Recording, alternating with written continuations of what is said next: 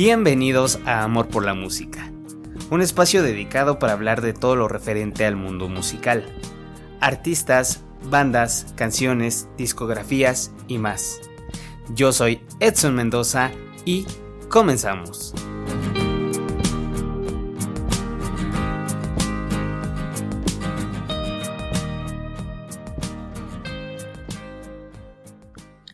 Hey, ¿qué tal? Bienvenidos al cuarto episodio de Amor por la Música. Hoy estoy emocionado y súper motivado para seguir trabajando en este proyecto.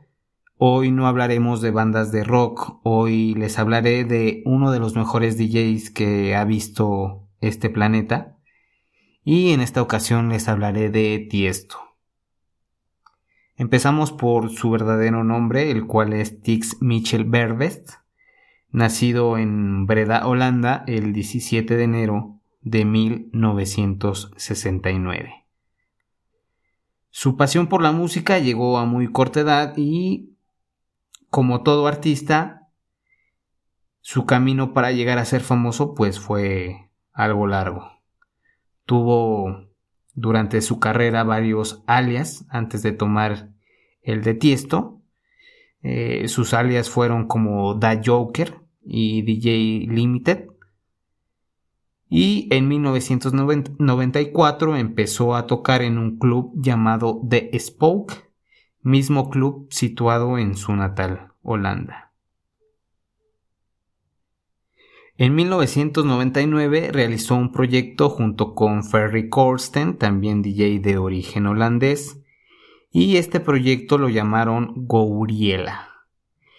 Este mismo año nace un proyecto musical llamado In Search of Sunrise, a cargo del sello discográfico Black Hole Recordings. Y este proyecto es una serie de discos eh, mezclados con una recopilación de temas de varios DJs productores, incluyendo a su vez temas de su propia autoría. Y en esta parte sí quiero ser bien claro, eh, este proyecto inició en 1999 pero posteriormente, en años eh, después, empezó a sacar varios, varios álbumes de, este proyecto. Eh, Tiesto eh, estuvo involucrado hasta la séptima edición de este proyecto y a partir de la octava entrega vino a tomar el puesto un DJ productor llamado Richard Duran también de origen holandés.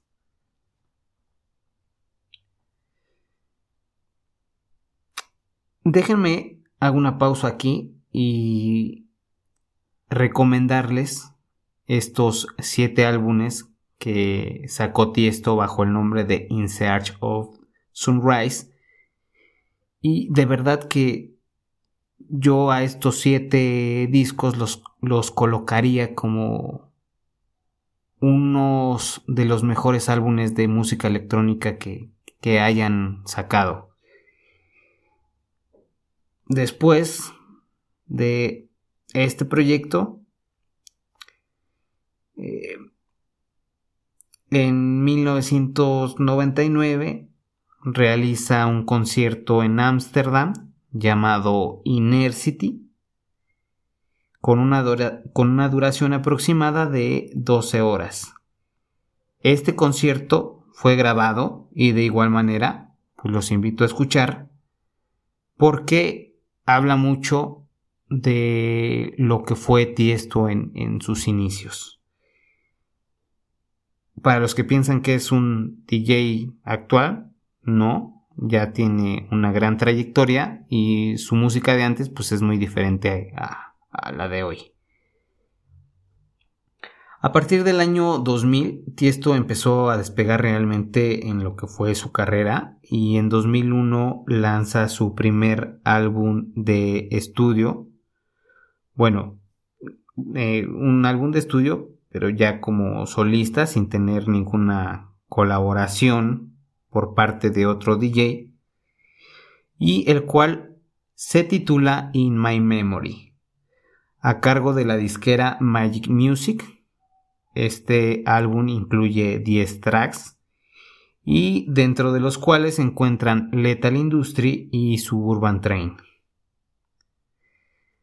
Bien, después toca el turno de hablar de uno de los conciertos más geniales que ha tenido la música electrónica, al menos para mí, y estamos hablando del proyecto de Tiesto in Concert o Tiesto en concierto, que se llevó a cabo de igual manera en tierras holandesas en el año 2003, con una asistencia récord para un concierto de electrónica, captando a más de 25.000 asistentes. Este evento fue grabado en formato DVD y actualmente si lo quieres verlo encontrarás en YouTube. Concierto que recomiendo al 100 que lo veas y sientas el poder de lo que era Tiesto, realmente lo vas a ver y vas a sentir lo que era la buena música electrónica. Bien, en 2004 lanza su segundo álbum de estudio, el cual lleva por nombre Jots B, que incluye éxitos como Traffic, A Dio for Strings y mi canción favorita que es Love Comes Again, Posteriormente, ese mismo año fue invitado a tocar en nada más y nada menos que en los Juegos Olímpicos de Atenas 2004. Mismo evento finalizó en un álbum, el cual fue lanzado con el nombre de Parade, of the Athletes, o traducido al español como desfile, desfile de los deportistas o desfile de deportistas. En esta parte quisiera destacar el impacto que tuvo Tiesto como DJ a tal magnitud que el comité de estas Olimpiadas buscó y consiguió la colaboración de, de este DJ, ¿no? Lo que nunca había pasado en, en la escena de la música electrónica, ¿no? Tuvo un, un gran auge su música a tal grado de que pues, unos Juegos Olímpicos pidieron que participara en ellos, ¿no? Que, que tocara en la apertura de los Juegos Olímpicos. Bien, seguimos avanzando hasta el año 2007 en donde lanza el álbum Elements of Life, incluyendo temas como Break My Fall, In the Dark y Dance for Life. Ese mismo año inició un proyecto de radio llamado Club Life. En 2009 sale al aire su álbum llamado Kaleidoscope. En esta etapa se separa de lo que es la disquera Magic Music y crea un sello discográfico eh, el cual llama Musical Freedom.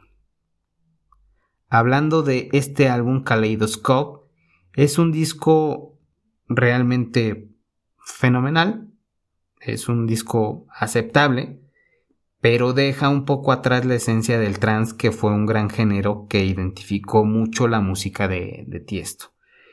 Y le da entrada a otros géneros como el Progressive House y el Electro, donde se unen colaboraciones como Snakey Sound System en la canción I Will Be Here. Eh, se une también Nelly Furtado en la canción Who Wants to Be Alone. Y se une Calvin Harris con el tema de Century. En 2004 sale a la luz otro de sus trabajos de estudio llamado A Town Called Paradise y en este año salió The London Sessions. Ambos discos son totalmente de estilo electro y con estos estilos como el dance, el house y el pop que a mí no me gustan tanto, pero pues yo creo que por eso no me he dado el, espacio de escuchar a detalle estos dos últimos. Eh, en esta etapa me dejó de llamar mucho la atención la música de Tiesto y pues a partir de este, estos discos perdió totalmente la esencia que lo identificaba. No soy el único que dice que... Eh, bueno, no soy el único que dice esto que le estoy diciendo eh, ya que he checado en muchos sitios web y en comentarios de YouTube que, que no estuvo bien que Tiesto se alejara de, de hacer trans. Algo que se me olvida o que se me estaba olvidando mencionar es las posiciones que obtuvo en uno de los top rankings de una de las revistas más importantes de música que es DJ Mac. Eh, en 2001 obtiene el o se encuentra en el lugar 24 de esta lista y posteriormente del 2002 al 2004 se posiciona como el DJ número uno de esta lista. En 2005, Paul Van Dyke hace que baje a la segunda posición del ranking, quedando Paul Van Dyke como el DJ número uno del mundo. En 2016, Armin Van Buren le arrebata la segunda posición, dejándolo en el tercer lugar. Del 2017 al 2019, tiene el segundo lugar. Del 2010, más bien en el 2010 llega David Guetta y le arrebata la segunda posición, pasando nuevamente a tercer lugar dentro de este ranking. En 2011 mantiene el tercer lugar. En 2012 sube nuevamente a la segunda posición.